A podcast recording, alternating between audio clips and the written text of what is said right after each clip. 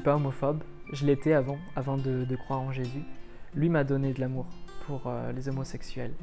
J'ai moi-même été euh, victime de, pensées homosexuelles. J'ai même eu euh, quelques rapports homosexuels.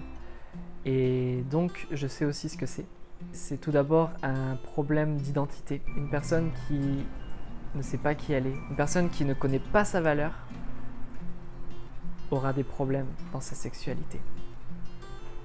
Une personne qui n'a jamais été encouragée à être qui elle était va avoir des problèmes dans sa sexualité.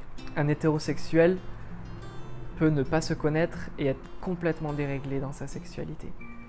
Et la sexualité, c'est pas juste un rapport, une éjaculation et ciao. C'est tellement plus profond que ça. Quand on est jeune, on, on- en rigole, on se masturbe tous les jours parce que c'est un peu comme notre drogue.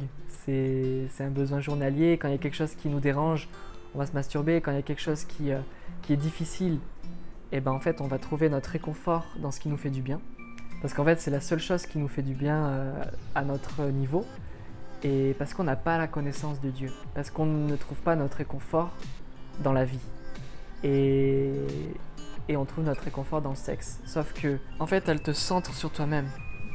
Tu vois, au lieu de te centrer sur l'autre, au lieu de faire plaisir à quelqu'un d'autre, et ça c'est l'amour, l'amour donne à l'autre, et ben là, on prend.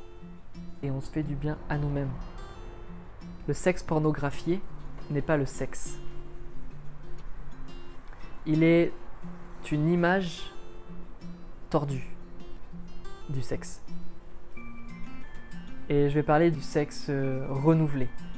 Le sexe renouvelé est quelque chose de sain. Moi, j'ai des relations sexuelles avec ma femme.